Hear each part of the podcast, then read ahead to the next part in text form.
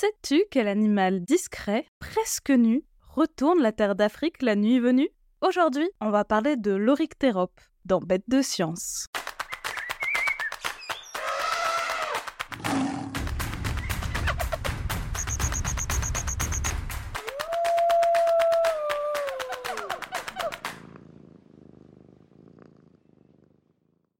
certains animaux ne ressemblent à aucun autre et semblent tout droit venus d'une autre planète. C'est le cas de notre héros du jour, qui est tout à fait unique en son genre.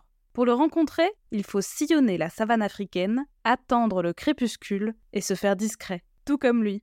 Croise aussi fort les doigts, car il faut une petite dose de chance pour l'apercevoir.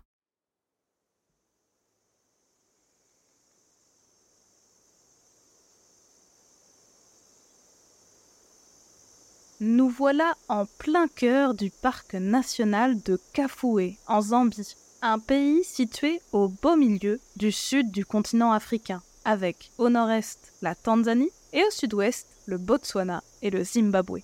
Cette réserve constitue le plus grand parc national du pays et l'un des plus grands du continent. Traversé par la rivière Kafoué qui lui a donné son nom, l'environnement du parc est principalement constitué d'une grande plaine d'herbes sèches mais on y trouve aussi des marécages où les oiseaux d'eau se plaisent beaucoup et quelques zones de forêt. De nombreux animaux de toutes sortes vivent ici.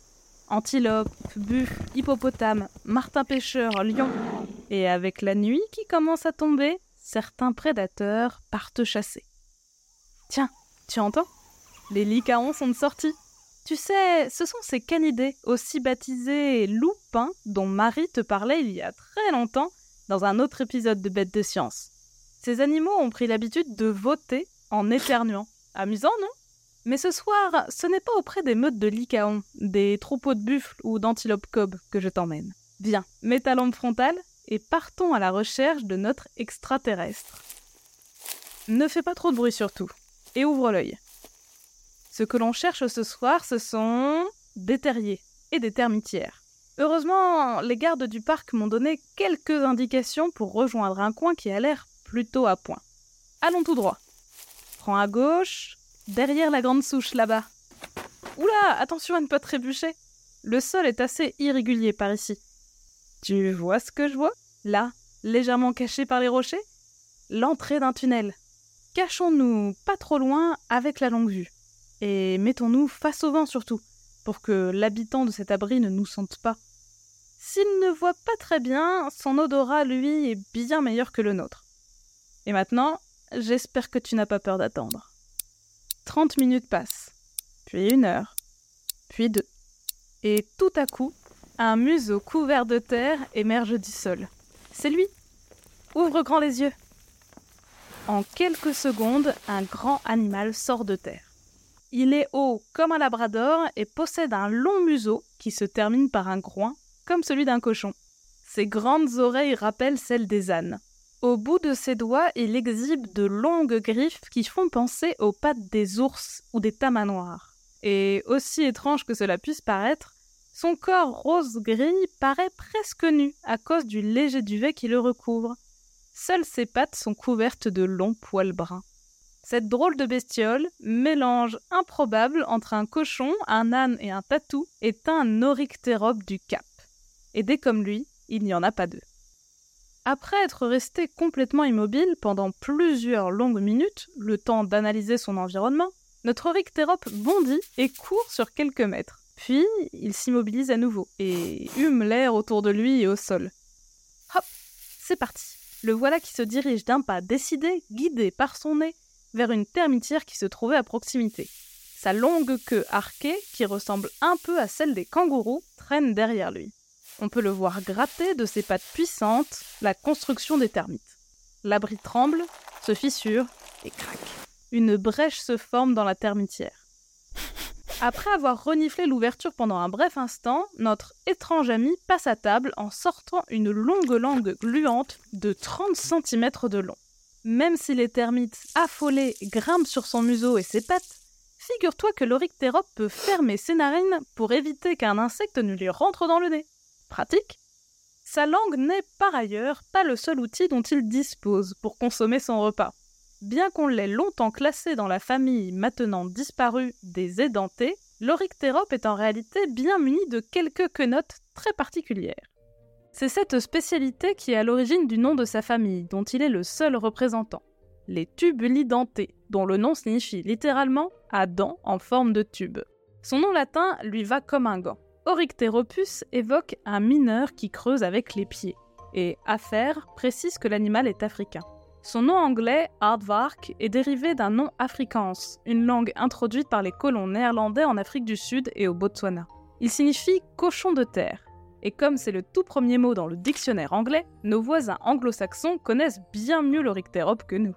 Les scientifiques européens qui l'ont décrit au XIXe siècle pensaient qu'il faisait partie de la famille des tatous et des fourmiliers d'Amérique du Sud, puisque, comme eux, il dévore les termites et les fourmis grâce à sa longue langue gluante. Mais en réalité, l'Oryctérope est plutôt cousin avec les éléphants. Les lamantins et les dugongs, des mammifères marins que l'on surnomme parfois vaches de mer, et les damans, de petits animaux africains qui ressemblent à des rongeurs, sans pour autant faire partie de leur famille. Si les Oryctéropes sont équipés de la même façon que les fourmiliers, c'est que leur environnement et leur alimentation se ressemblent, mais ils ne sont pas proches sur leur arbre généalogique pour autant. Pour expliquer que des animaux qui ont la même allure ne sont pas de la même famille, on parle de convergence évolutive. Les mêmes contraintes font apparaître le même type d'adaptation sur les corps des animaux qui vivent dans des milieux similaires. C'est par exemple le cas des nageoires des manchots qui ressemblent à celles des tortues marines et à celles des mammifères marins, et qui leur permettent à tous de se déplacer rapidement dans l'eau, même si tous ces animaux sont très différents. Comme il est discret et qu'il est exclusivement actif la nuit, on sait très peu de choses de la vie de l'Oryctérope. On a compris ce qu'il mangeait en analysant ses crottes avant de le voir se nourrir, et les scientifiques ont fait des hypothèses sur son abri et ses déplacements en observant les traces laissées autour de sa tanière. Autant dire qu'il garde encore tout son mystère. Concernant son statut, on pense que l'Oryctérope n'est pas menacé. Plutôt répandu, il ne craint que certains gros prédateurs tels que les lions, les léopards et les hyènes tachetées. On le trouve sur tout le continent africain, au sud du désert du Sahara, du Sénégal à l'Éthiopie, en passant par la Zambie et l'Afrique du Sud. Même s'il choisit avec soin le sol dans lequel il va creuser son terrier, il est très adaptable et on le retrouve dans des environnements très différents, plutôt sableux, ou même dans des forêts.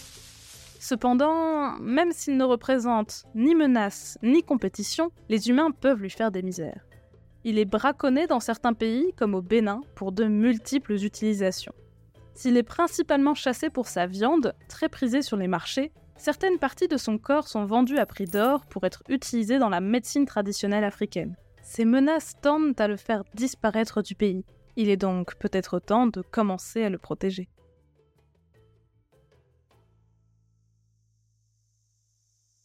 Ce sombre constat ne semble pas trop préoccuper notre sujet qui a décidé de poursuivre cette tournée de termites du soir. Après avoir englouti autant d'insectes qu'il le pouvait en quelques minutes, il reprend la route pour recommencer ailleurs. On pense que chaque nuit, l'Oryctérope parcourt entre 2 et 10 km pour se nourrir.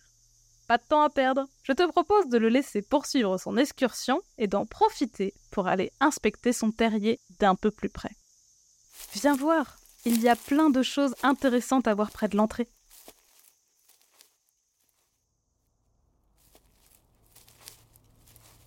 On ne voit pas grand-chose, bien sûr, mais figure-toi que les différentes tanières de l'Oryctérope jouent un rôle crucial pour l'écosystème. Car c'est un terrassier expert qui creuse plusieurs types de trous. Par exemple, il s'aménage parfois des sortes de couchages temporaires pour passer la nuit après avoir chassé. Ils jouent un peu le rôle de tente de camping et ne servent qu'une fois. On trouve aussi le niveau d'aménagement supérieur, avec un tunnel de 2 à 3 mètres de long qui débouche sur une chambre circulaire unique. Mais leur maison principale est plus sophistiquée et faite pour durer. Elle prend typiquement la forme de ce qu'on peut voir ici. Un trou suivi d'un tunnel qui donne sur une chambre circulaire. Elle peut être équipée de plusieurs entrées, plus de 8 différentes s'il lui en prend l'envie et plusieurs chambres peuvent y être aménagées. Le petit Oryctérope est notamment connu pour rester longtemps avec sa maman. Il lui faut donc sa propre chambre. Il creusera sa propre maison à côté de celle de sa mère en grandissant. Les petits deviendraient indépendants au bout de six mois, mais les petites femelles semblent rester plus longtemps, même quand leur mère a un nouveau bébé. En tout, ces super constructions peuvent s'étendre sur 10 mètres de long et s'enfoncer jusqu'à 6 mètres sous la surface. Tu te rends compte? C'est la hauteur d'une maison, mais sous le sol. Et côté sécurité, l'Oryctérope s'y connaît aussi. En cas de danger, il peut boucher l'entrée de son tunnel avec de la terre. Vous ne passerez pas. Comme notre Oryctérope aime changer, il creuse de nouveaux abris, plus ou moins perfectionnés, très régulièrement. Ces anciennes maisons abandonnées servent de refuge à des animaux très différents. Les phacochères adorent ces résidences secondaires, et les hyènes aussi. Il arrive même parfois que les deux animaux, pourtant prédateurs et proies, se partagent la colocation. L'un y habitant le jour et l'autre la nuit. Mais ce ne sont pas les seuls à aimer ces constructions. Lièvres, hérissons, écureuils terrestres, mangoustes, genettes, mais aussi pitons, lézards et petites chouettes s'y installent très volontiers tout ce beau monde, vivant aussi bien le jour que la nuit, prend possession des lieux. On pense même que ces nombreux tunnels seraient utiles à nombre d'entre eux en cas d'incendie. Alors, on dit merci qui? Mais le rôle d'agronome de l'Oryctérope ne s'arrête pas là. Tu vois cette plante étrange? Celle avec la longue tige, un peu comme une liane? C'est la partie immergée d'un végétal bien particulier de la famille des concombres, le Cucumis humifructus, de son nom latin. Il est vraiment hors du commun, car ces fruits sortent 15 à 30 cm sous terre, ce qui est très rare. D'habitude, ce sont les racines ou les tubercules, comme les carottes ou les pommes de terre que l'on trouve dans le sol, mais pas les fruits, comme les pommes ou les oranges. D'ailleurs, les fruits de ce concombre sont entourés d'une peau épaisse et très résistante qui ressemble à du cuir et qui les empêche de pourrir, même placés dans un sol humide. Pour disséminer ces graines, il lui faut donc un allié, notre Rictérope. En mangeant le fruit, il libère les graines qui sont ensuite expulsées avec ses excréments et enterrées non loin de son terrier. Parfait comme engrais. Mais il n'est pas censé manger que des termites et des fourmis pourtant Eh bien oui, mais il fait une entorse à son régime uniquement pour déguster le fruit du concombre. On pense que c'est une vraie symbiose qui s'est créée entre l'animal et le végétal. Sans l'orictérope, les graines du concombre ne peuvent pas être disséminées car aucun autre animal ne semble le consommer et notre cochon de terre y gagne une ration d'eau fortement appréciée en milieu sec. Pourquoi un insectivore exclusif s'est-il mis à manger du concombre Et comment fait-il pour trouver ses fruits si profondément dans le sol? Ça, on l'ignore encore. Qui sait, si tu deviens zoologiste, peut-être seras-tu celui ou celle qui percera ses secrets? Allez, on récapitule. L'Oryctérope du Cap est une bestiole unique en son genre. Aussi grand qu'un labrador et presque nu, il est doté de grandes oreilles d'âne, d'un groin de cochon, d'une queue de kangourou et des griffes et de la langue d'un fourmilier. Ces nombreuses tanières, plus ou moins sophistiquées, servent de refuge à de nombreux animaux. Et s'il est normalement insectivore, se nourrissant de termites et de fourmis, il consomme également les fruits souterrains d'un concombre bien particulier qui dépend de l'Oryctérope pour pousser. Pas de doute, sans lui, l'écosystème africain ne serait pas le même. Alors, pas si bête l'Oryctérope Merci d'avoir suivi cet épisode de Bête de Science. Si ce podcast te plaît, tu peux t'abonner pour découvrir de nouveaux épisodes toutes les deux semaines et en apprendre toujours plus sur la vie fascinante des animaux. Si tu nous suis sur Spotify ou Apple Podcast, tu peux même nous laisser 5 étoiles pour nous dire qu'on fait du bon travail, ou nous laisser un commentaire si tu veux qu'on parle d'une bestiole en particulier. A bientôt, jeune aventurière et jeune aventurier